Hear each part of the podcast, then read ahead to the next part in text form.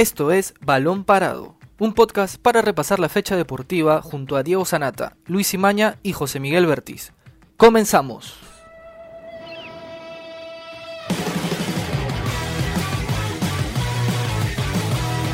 Hola amigos, bienvenidos a una nueva edición de Balón Parado desde casa. Mi nombre es Luis Imaña.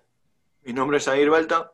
Y yo, Diego Sanata, y hoy día vamos a meternos un poquito en la cabeza del profesor Ricardo Gareca de cara a las eliminatorias sudamericanas que arrancan por ahora en octubre y también se juega la siguiente fecha doble en noviembre. Y digo meternos en la cabeza de Gareca porque vamos a analizar un posible once, ¿no? Un once tipo, un bosquejo de lo que sería Perú en su inicio contra Paraguay y vamos a ver, dependiendo de cómo sea el resultado, posteriormente contra Brasil. Pero hoy en día vamos a analizar un posible equipo de Ricardo Vareca con los jugadores que están jugando, o con los que no, porque hay varios lesionados.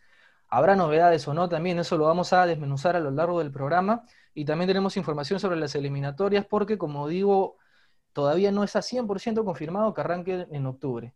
Así que vamos a dar esa información más adelante. Y como segundo tema tenemos a Cristiano Ronaldo, que ayer superó los 100 goles con Portugal, eh, un jugador que a sus 35 años continúa haciendo historia en el fútbol. Vamos a hacer una comparación también con los goleadores activos de selecciones y con lo que ya no están, que Cristiano eh, por ahora está ahí arriba y está luchando por un récord mundial, ¿no? Histórico. Pero bien muchachos, estoy con Lucho, estoy con Samir, ¿cómo están? Antes de meternos de lleno al primer tema de selección, quería invitar a los seguidores, a las personas que están conectadas, a que nos comenten con su posible once para el arranque de las eliminatorias, teniendo en cuenta quiénes están jugando, quiénes no, teniendo en cuenta los lesionados porque no está Guerrero, que nos comenten ¿qué 11 utilizarían contra Paraguay de mantenerse el inicio de las eliminatorias en octubre? Lucho, Samir, ¿cómo están? Eh, a ver, ¿qué podemos ir eh, desmenuzando un poquito de, la selección y del posible 11 que Gareca tendría en mente? Eh, ¿Cómo estás, Diego? ¿Cómo estás, Samir? Un saludo para todos. Así es, a, a, un mes de iniciar las eliminatorias, Ricardo Gareca tiene un par de dolores de cabeza, ya que con la lesión de Pablo Guerrero, y con la posible ausencia de Edison Flores en esta convocatoria por las fracturas faciales que sufrió en su equipo de la MLS, eh, Gareca formula el 11 que, que, saldrá para los dos primeros encuentros eliminatorios contra Paraguay y Brasil. Y al parecer el Tigre ya tendría formulado el equipo titular que arrancaría, el cual está conformado por Galese, Advíncula, Zambrano, Abraham, Trauco, Tapia, Yotun, Carrillo, Polo, Cueva y Jefferson Farfán. Eh, la mayoría de los jugadores siempre han sido eh, de Es la, base, ¿no? Así es, no habría mucha variación, probablemente en el caso de Polo, que sería el, reemplazante de Flores, y Jefferson Farfán, que ocuparía el puesto de nueve. Pero bueno, hay que esperar cuál, cuál será el, el once final eh, que sacará Ricardo Gareca, pero aún así yo creo que es un once consolidado, un once que conoce la idea de juego del entrenador de la selección peruana. Samir, ¿tú coincides con este posible 11 o harías alguna modificación por ahí? ¿Qué tal, Leo? ¿Qué tal, Luis? ¿Qué tal a, nuestros oyentes? Sí, coincido en, gran parte, pero también este, me, gustaría que también se, muestre ahí Sergio Peña, ¿no? Creo que Sergio Peña también está, afrontando un, buen nivel en Holanda, está, teniendo minutos, y también Miguel Araujo, dado que si hablamos en el zona defensiva, Abraham y Zambrano aún no, no vienen jugando no, juegan en Argentina, no, no, no inició la liga y es muy difícil de que también jueguen en estos momentos porque eh, siguen los contagios este, masivos ahí. Y bueno, y ahí podría soltarse el nombre de Miguel Araujo y, y que no este Cristian Ramos que ha sido este, está en la nómina de, de ahorita, ¿no? El, microciclo que ha formado Areca. Claro, a ver, del, del once de tipo que nos ha dicho Luis, a ver, eh, por ahí podemos debatir un poquito, como dice Samir, en la zona defensiva, los dos centrales titulares, que no están jugando en Argentina. Bueno, Zambrano va la próxima semana a regresar a la Copa Libertadores. Eh, Abraham todavía, él no, él no está, y en el fútbol argentino se habla recién de que para octubre volvería a jugarse. Advíncula está teniendo, está jugando amistosos en el Radio Vallecano. Trauco es otro caso que no está jugando en San Etienne, recién se ha recuperado del, de COVID-19. Hay que ver también qué otra alternativa se mantiene por el lateral izquierdo. Tapia sí está consolidado, creo, se está ganando un puesto en Celta. Yotun, que se acaba de lesionar en, México, que tiene no sé cuántos tiempo, cuántas semanas más o menos tiene Yotun. Sí, tendré entre dos a tres semanas de recuperación, entonces es posible que, exacto, es posible que llegue a los encuentros contra Paraguay y Brasil. Ahí, por ejemplo, sí, yo también me animaría a darles unas fichitas a, Peña, ¿no? En lugar de YouTube, porque va a llegar con lo justo, no creo que con el ritmo necesario. Carrillo creo que sí sería un fijo. La otra duda es quién reemplaza a Flores. Justamente Luis mencionaste a Andy Polo, pero también está la opción de Canchita González, ¿no? Que ha jugado por la banda izquierda o derecha también en Cristal, conoce la posición. Aunque Gareca. Ajá. Aunque Gareca también lo, ha puesto de volante de primera línea a veces. ¿no? Yo me acuerdo en la Copa América también que jugó al costado de, de Tapia algunos partidos. Cueva creo que sí es fijo porque en Turquía él va a arrancar siendo titular.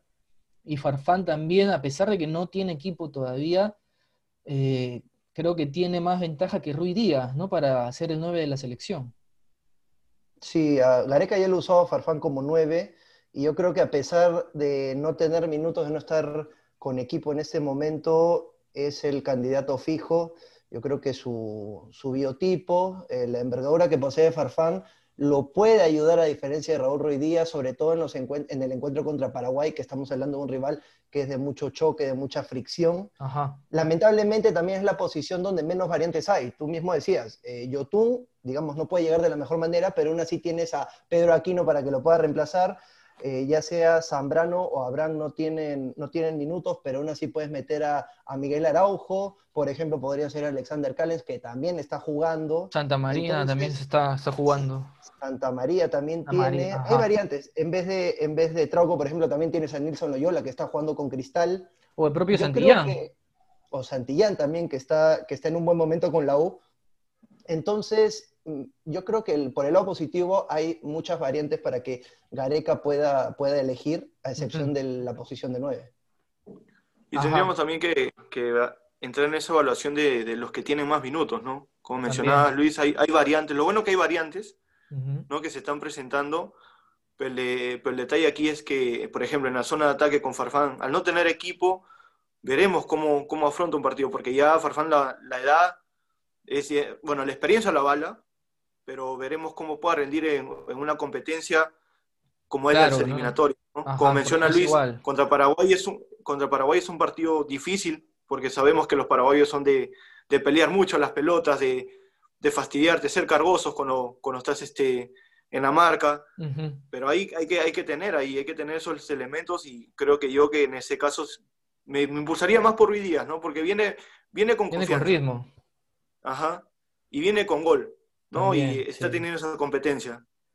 Ajá. Eh, a ver, yo coincido con ustedes, muchachos, que eh, hay alternativas, es cierto, pero yo creo que conociendo a Gareca va a realizar alguna que otra modificación, pero te digo, no más de tres. Para mí, ¿ah? no sé cómo lo ven ustedes, pero Gareca ha demostrado siempre ser un técnico que mantiene su base, él confía en sus jugadores así no tengan ritmo.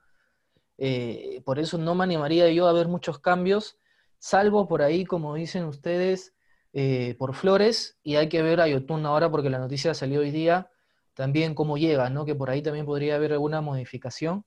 Que en unas eliminatorias, a ver, yo les consulto a ustedes antes de, bueno, de ya completar la información sobre las fechas, eh, ¿para ustedes se debería mantener el arranque para octubre? Yo creo que no, yo creo que con todo lo que se vive en el mundo y sobre todo en Sudamérica, que es el sector donde la pandemia hay mayor contagio. está más fuerte, claro. resulta, resulta muy riesgoso, exacto. Y justo tú mismo te referías a que es muy probable de que puedan postergar las eliminatorias de la Comebol. Bueno, sí, hemos visto... Dale, dale, Samir. Perdóname, Diego, y es, es un tema muy, muy amplio eso, porque también está el tema de, los vuelos, si, si los, si los este, clubes este, en Europa o en Arabia, en este caso con Carrillo, ellos este, facilitan la, llegada de los futbolistas, porque también se escucha que en Europa no tendrían este, la, intención de, ceder a sus jugadores. Es un tema muy amplio a conversar y creo que a un mes de las eliminatorias, no sé si sería dable que se juegue en octubre, por, por, los futbolistas también, porque como también llega un futbolista, sabemos que un futbolista llega agotado un viaje y ahora que tienen que pasar pruebas, es un, es un tema muy amplio eso. Yo, en mi opinión también, este, creo que no deberían jugarse en octubre, porque existe una desventaja ahí, no solo para Perú, sino para todas las selecciones. Ajá. Claro, es que, es que la Asociación Europea de Fútbol eh, consideran riesgoso, peligroso mandar a sus jugadores, ya que hay que ser francos, la mayoría de las selecciones de Sudamérica, sus jugadores militan en, Europa. Entonces la asociación tiene ese temor de enviar a su jugador, dejar ir a su jugador a Sudamérica y que vuelvan... Donde no te dan las garantías. Eh, exacto, donde no te dan las garantías, que vuelvan contagiados y que haya un rebrote en Europa, ya que se puede decir que en Europa había bajado un poco el, el tema del coronavirus, pero últimamente está están saliendo nuevos casos, los mismos jugadores que, están, eh, por ejemplo, en el PSG, Neymar, Di María, Mbappé, hay varios jugadores que están contagiándose, entonces... Y por hacer viaje. Exacto, por hacer viaje, y en el mismo continente, entonces la Asociación Europea tiene, de que, tiene miedo de que se incrementen estos casos. Ajá, es, es cierto eso, Luis, es uno de los puntos también que está considerando la Comebol, aparte de que este tema de las fronteras en algunos países continúa cerrados también, como es el caso de, de Perú, por ejemplo.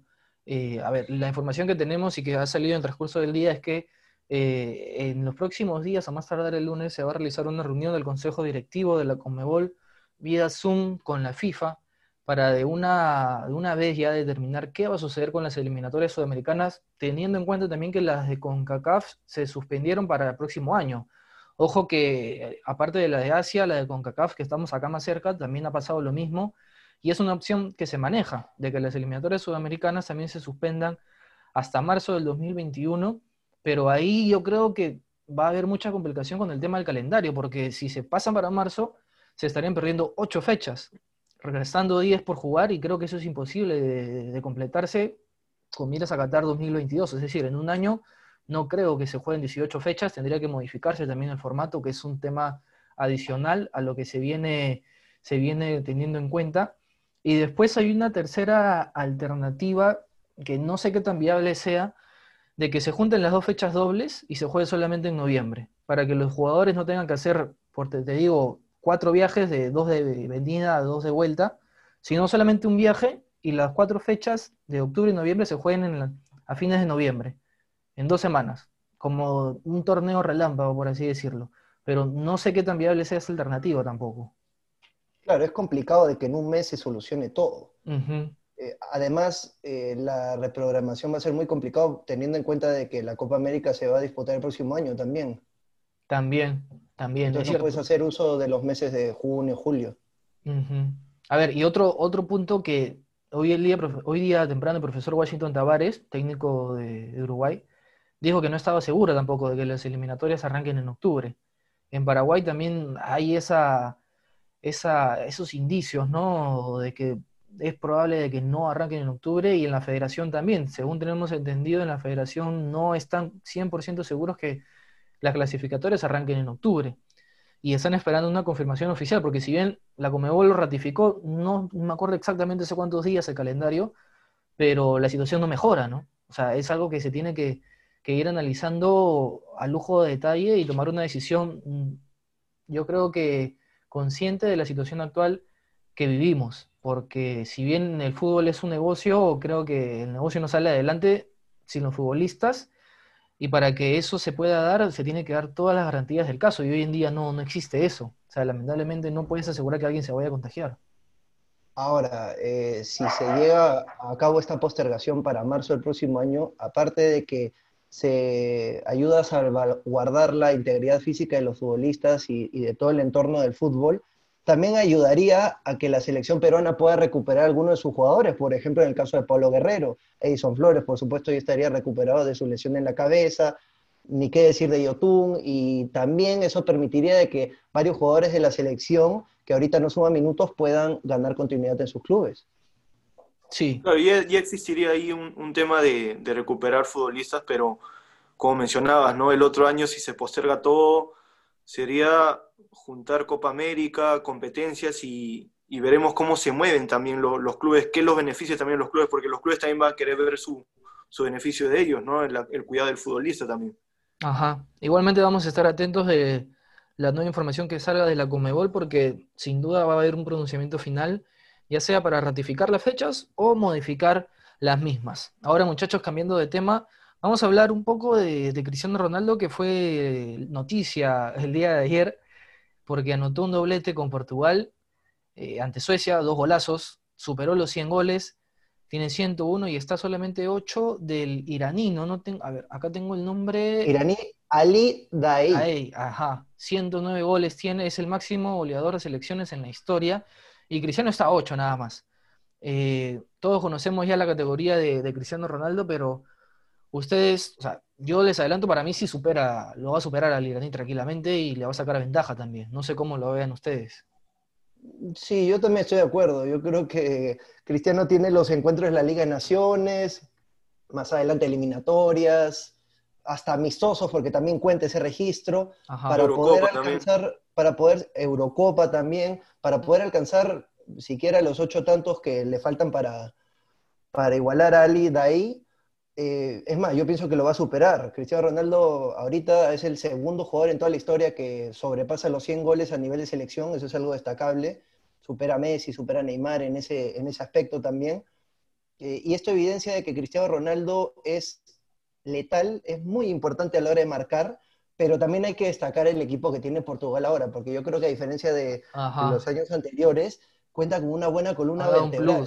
Sí, sí. Exacto. Mira, el portero López, por ejemplo, juega en el Olympique de Lyon, semifinalista de la Champions League. De, en la saga tienes como principal referente a Pepe, que su trayectoria lo avala. Exacto, y eh, ha estado en el Real Madrid, eh, ha, sido una de las figuras eh, años anteriores. Tienes a Bruno Fernández en el medio, que es figura también del Manchester United, y arriba tienes a Bernardo Silva, Cristiano Ronaldo y a O Félix. Es, un equipo que también lo ayuda a, Cristiano a poder desenvolverse mejor. Sí, sí, sí.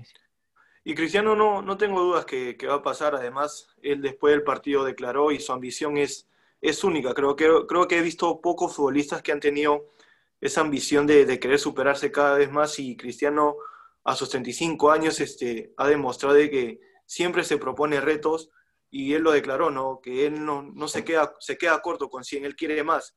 Y como mencionabas, ¿no? Tiene, tiene Liga de Naciones, tiene Eurocopa, tiene, tiene amistosos con Portugal y, y, no cabe duda de que sí lo va a lograr. O sea, sería, sería mentiroso decir de que no lo va a hacer, porque sí lo va a hacer, ¿no? Por lo que él muestra en el campo. Y también como menciona Luis, el equipo que se ha formado en Portugal, creo que Cristiano ha visto un, potencial.